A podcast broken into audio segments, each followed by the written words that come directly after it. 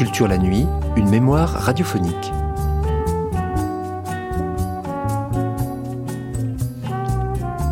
Des histoires, ça se passe aux USA, des histoires de percepteurs, de petits cochons, d'écuyères, de fanfares de cuivre, de progrès technologiques.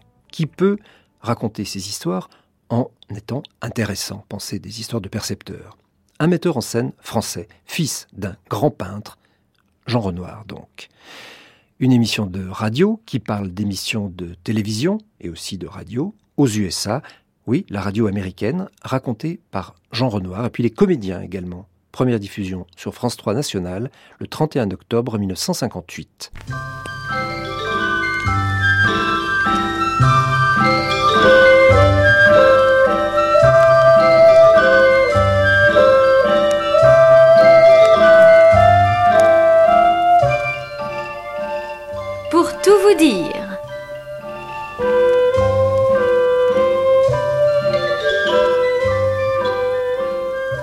Une émission consacrée aux souvenirs de Jean Renoir.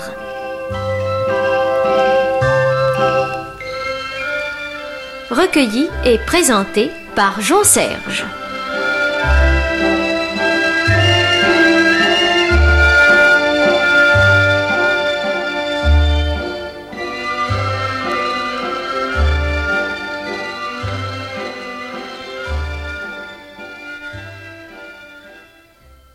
En 30 ans et 50 films, Jean Renoir a conquis beaucoup plus que la gloire. Il est devenu l'ami de chacun de ses spectateurs, un ami généreux et fidèle qui a traduit pour eux en images des histoires, toutes les histoires qu'ils ont aimées ensemble. Mais si le metteur en scène Jean Renoir est un ami intime, Monsieur Jean Renoir est un inconnu. Et c'est avec l'ambition de vous présenter à lui que nous allons lui demander de tout vous dire. Monsieur Renoir, ce micro de la radio française qui nous réunit aux auditeurs nous a permis de savoir que vous veniez de faire une série d'émissions à New York. C'est de cette série d'émissions que nous voudrions encore que vous nous parliez aujourd'hui. Euh, très volontiers. Je voudrais vous parler d'une émission de télévision qui m'a beaucoup intéressé, parce qu'elle a été faite dans un, euh, dans un esprit absolument charmant. L'animateur de cette émission est une personnalité new-yorkaise très connue qui, euh, euh, enfin, qui travaille régulièrement à la télévision et à la radio, qui s'appelle Bill Leonard. Et Bill Leonard est un vieil ami à moi, avec lui je me sens très en confiance et j'étais très content de participer à son spectacle. Il m'avait demandé de venir, toujours à cause de cette exposition euh, sur mon père. Nous étions trois, trois éléments de spectacle. Il y avait moi-même avec l'exposition de Renoir, il y avait ensuite euh, un clown et sa femme, un vieux ménage de clown qui travaille chez Ringling depuis des années et des années, n'est-ce pas? Et il y avait des spécialistes d'impôts, car cette émission avait lieu précisément à l'époque où les Américains doivent payer leurs impôts. Et l'émission sur les impôts était présentée d'une façon très amusante. Il y avait, ça commençait d'abord par un monsieur assis à une table, c'était le contribuable normal, en train d'essayer d'établir sa feuille d'impôt. Et n'y réussissant pas, lisant de nombreuses notes, de nombreux conseils, de nombreuses brochures, essayant de remplir des formules, essayant d'additionner, de soustraire, et finalement furieux en voyant balader toutes les feuilles et décidant de payer plus s'il le faut, mais de ne plus se casser la tête. Et puis alors ensuite venaient devant le micro, euh, les, décors étaient des décors. euh, le, décor de ce monsieur essayant d'établir sa feuille d'impôt était un décor réaliste, un vrai petit appartement avec une table. Ensuite venait un monsieur qui était un ancien percepteur devenu auteur, ayant écrit un roman très important, un livre très important sur la question des impôts. Livre dans lequel il prouve que si les déductions euh, d'affaires n'existait plus dans le système d'impôt new-yorkais, probablement New York ferait faillite. oui, il, euh, il prouve que la plupart des gens vont dans des restaurants très chers et très bons, des restaurants français en général, vont au théâtre en invitant des gens, parce qu'ils peuvent mettre sur leur feuille d'impôt que ce sont des invitations à, euh, utiles, des invitations à des clients, n'est-ce pas, et que par conséquent, ça fait partie des affaires et qu'on peut déduire, et le fisc américain, très intelligemment, accepte ces déductions, ce qui permet au commerce de luxe de New York de fonctionner. Et il a présenté sa théorie d'une façon très amusante et comme décor, il y avait derrière lui d'énormes feuilles d'impôts agrandies photographiquement, c'était très joli.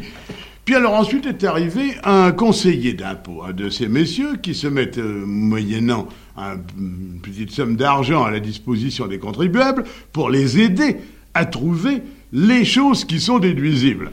Et ce monsieur, n'est-ce pas, a exposé sa théorie et a prétendu que la plupart, que étrangement, la plupart des gens ne trichaient pas, et au contraire payaient plutôt un peu plus qu'ils ne le doivent. Ensuite, je, suis venu, le décor devant lequel j'ai parlé était une série de reproductions de tableaux de mon père, à peu près grandeur nature, de très bonnes reproductions, de sorte que, constamment, lorsque les gens avaient assez de me regarder, ben, ils n'avaient qu'à regarder un petit peu en arrière-plan, et ils voyaient des tableaux de mon père qui étaient très bien reproduits, parce que ma femme assistait à l'émission, il y avait un petit écran, elle pouvait voir tout ce qui se passait, et tout ça était très bien présenté. Enfin, euh, finalement, les gens du cirque sont arrivés, ce couple de clowns très touchant, avec un costume extravagant, vous en doutez, et un petit cochon. Ce qui a le plus intéressé les gens, c'est que ce petit cochon, pour rester petit, doit être changé toutes les trois semaines. Et le grand problème, c'est que faire du petit cochon au bout de trois semaines Évidemment, on pourrait l'envoyer au charcutier, mais euh, les clients du cirque n'aimeraient pas ça, n'est-ce pas? Ils auraient moins de plaisir à regarder, à écouter les plaisanteries du petit cochon qui sait faire des tas de choses, il sait chanter par exemple, et ça les ennuierait de savoir qu'il va devenir du saucisson. Alors, il s'agit de trouver des, des, braves gens à la campagne qui aiment élever un cochon et ne pas le tuer, n'est-ce pas? Et on en trouve. Ces petits cochons du cirque Ringing sont répandus dans toute la Nouvelle-Angleterre, et euh, appartenant également au cirque, est venu ensuite un, aboyeur, c'est-à-dire un monsieur qui, depuis le début du cercle Ringling, travaille à attirer les clients. Et ce monsieur s'est plaint amèrement, le thème m'est cher, du progrès. Il a dit il n'y a plus d'aboyeurs puisqu'il y a des micros.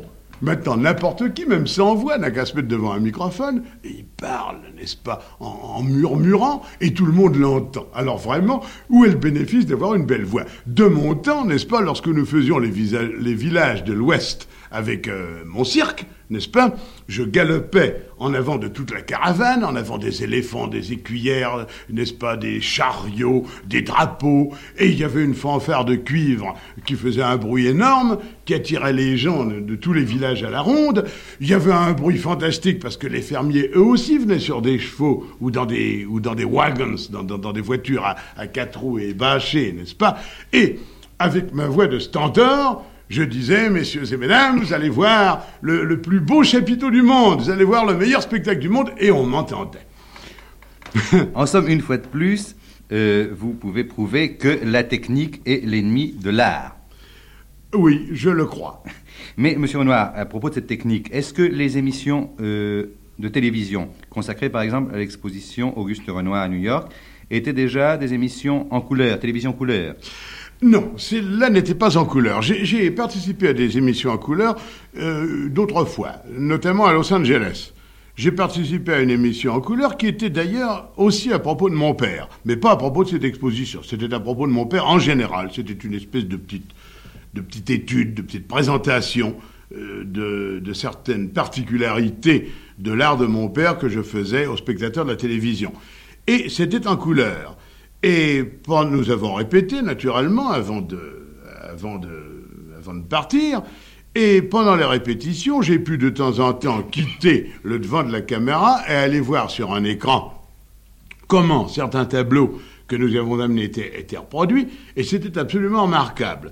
Et euh, ma femme qui était avec moi, d'ailleurs, a assisté d'une cabine à la à l'émission, et elle m'a dit que la couleur était absolument remarquable. Or, j'ai beaucoup d'amis, et moi-même, qui ont vu des émissions de télévision qui étaient beaucoup moins bonnes. Alors j'en conclus que probablement le seul problème qui reste à résoudre, c'est le problème de la transmission, puisque lorsque l'on est dans le studio même et relié aux caméras par un fil, la transmission est excellente et la couleur est parfaite. Donc là, pour une fois, la technique pourra peut-être être mise au service de l'art. Je ne le pense pas, car je ne vois pas ce que l'art a, gagné, à la diffusion. Mais ça, c'est toute une théorie, n'est-ce pas, qui me rapprochera de mon père. Et on se demandera si je suis contre la diffusion, pourquoi est-ce que je fais du cinéma, qui est un métier essentiellement de diffusion, puisque, après tout, on tourne, euh, on tourne une scène, et cette scène est reproduite sur des centaines de copies qui vont courir à travers le monde. Non, en vérité, n'est-ce pas, mes méfiances de la technique viennent peut-être de ce que je suis un peu paresseux et que j'ai fini par me bâtir euh, certaines facilités lorsque je tourne, et que ces facilités, évidemment, étaient dans le cadre de l'écran noir et blanc et de l'écran carré. D'un autre côté, ça m'amuse d'essayer des choses nouvelles, mais les choses nouvelles que j'aime essayer, je n'aime pas les essayer à propos de problèmes matériels, j'aime mieux les essayer à propos de problèmes spirituels si je le peux. Et il me semble que tout le temps que l'on donne à la solution de problèmes matériels est pris, est pris au travail, est pris au temps que nous devrions consacrer aux problèmes spirituels. Je crois que c'est ça qui est très grave avec les transformations techniques. Je pense également en définitive, il s'agit de quoi? Il s'agit d'établir un système de communication. Il s'agit de bâtir un petit pont entre l'auteur et le public. Ce petit pont peut être en ciment armé, en pierre, en béton ou en bois. Du moment qu'on passe dessus, ça n'a pas une très grande importance. Euh, je me permets une comparaison vulgaire, un peu triviale, n'est-ce pas, concernant la technique.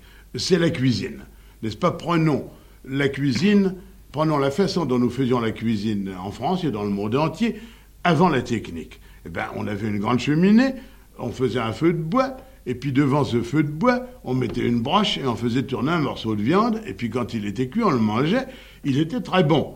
Aujourd'hui, quand on veut faire un rôti, enfin, certaines personnes ont un très joli fourneau électrique, c'est magnifique, il y a des tas de boutons, n'est-ce pas? Et puis on presse des boutons, on s'en va, et automatiquement, on a une cuisson parfaite, n'est-ce pas? Il n'y a pas de défaut, c'est régulier. C'est même tellement régulier et tellement parfait que c'en est quelquefois un peu ennuyeux. Enfin, en tout cas, si, personnellement, si on me donne à choisir entre le rôti devant le feu de bois et le rôti au four électrique, je choisis le rôti au feu de bois. Oui, rien que pour avoir la surprise justement de deux rôtis différents. Parfaitement. N'est-ce pas? Ce que je reprocherais peut-être aux perfections de la technique, c'est de donner la sécurité. Et là où il y a la sécurité, eh bien, il y a moins d'art. Mais, euh, Monsieur Renoir, avant de quitter euh, New York, sa radio et sa télévision, je vais vous demander, est-ce qu'il y a euh, à New York l'équivalent de la radiodiffusion française, c'est-à-dire une radio officielle? Eh bien, il y a des radios d'État et il y a des radios non seulement fédérales, c'est-à-dire de l'ensemble des États américains, mais il y a aussi des radios d'État. Par exemple, dans l'État de New York, eh bien, il y a des radios qui sont opérées, qui sont, qui sont euh, dirigées par des fonctionnaires de l'État de New York. Et il y a des radios municipales. Je ne, personnellement, je n'ai pas, je n'ai jamais, une fois à San Francisco, j'ai parlé pour une radio d'État, de l'État de Californie. Et à New York, j'ai parlé pour une radio de la ville de New York.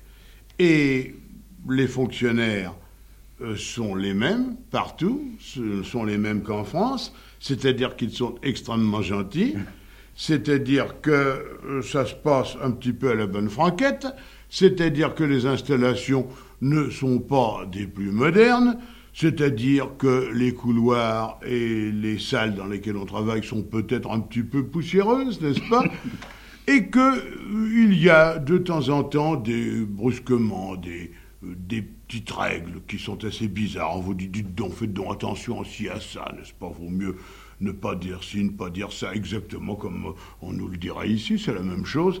Oui, oui l'international des métiers existe, j'en suis de plus en plus convaincu, et je suis convaincu qu'il y a aussi l'international des fonctionnaires.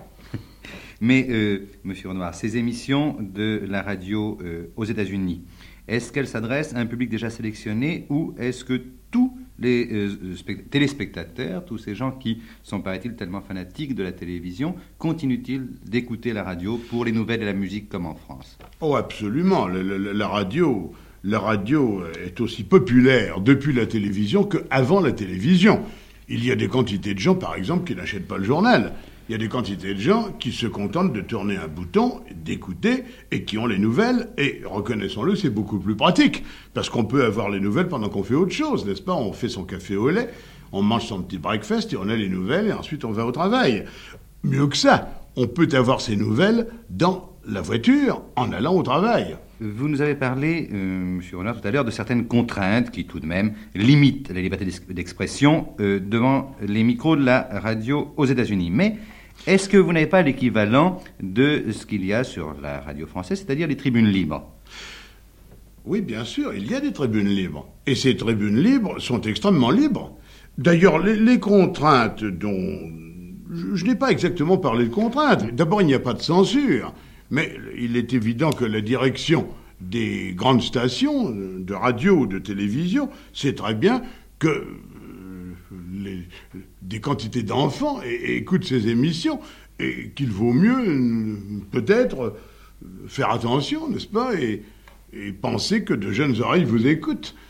Alors, je trouve ça extrêmement légitime. D'ailleurs, c'est exactement la même chose en France, n'est-ce pas? Il est évident que si brusquement euh, nous décidions, cher Jean-Serge, de, n'est-ce pas, de, changer de programme, au lieu de parler de mes souvenirs, au lieu de parler de mon père, si nous décidions d'avoir une conversation franchement pornographique, je, je ne pense pas, n'est-ce pas, que nos amis de la radio en seraient trop satisfaits.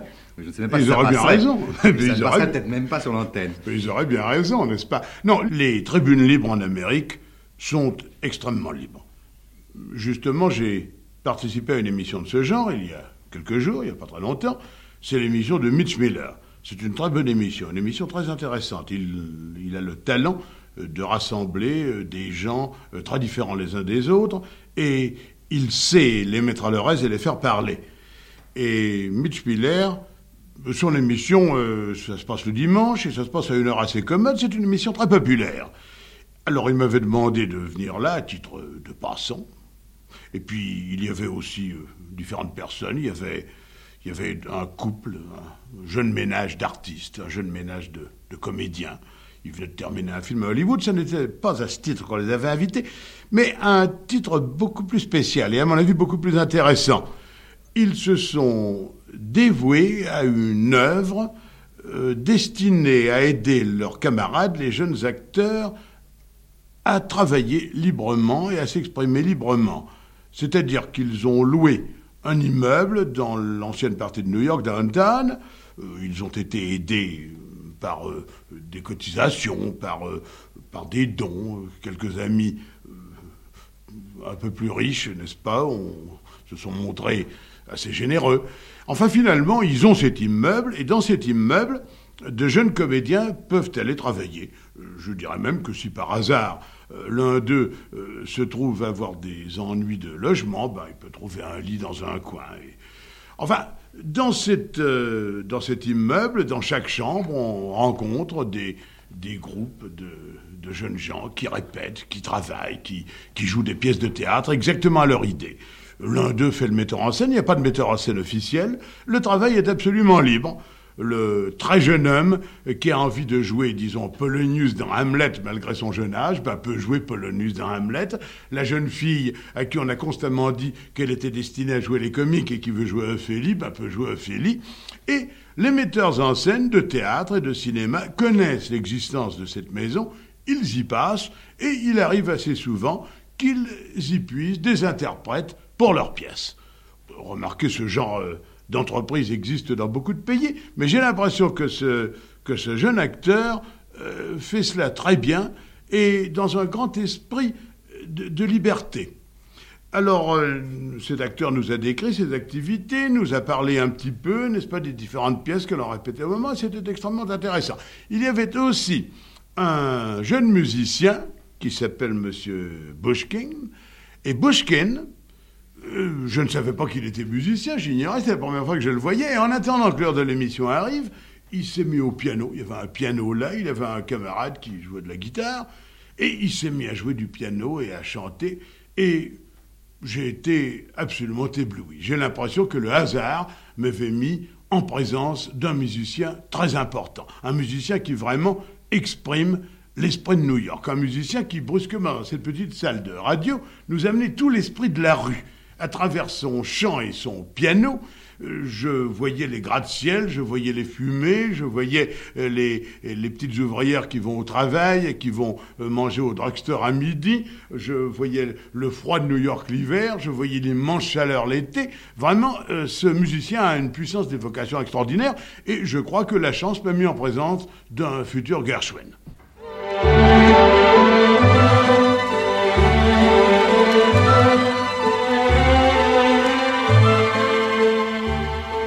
D'entendre la deuxième émission consacrée aux souvenirs de Jean Renoir, recueilli par Jean Serge. Pour tout vous dire.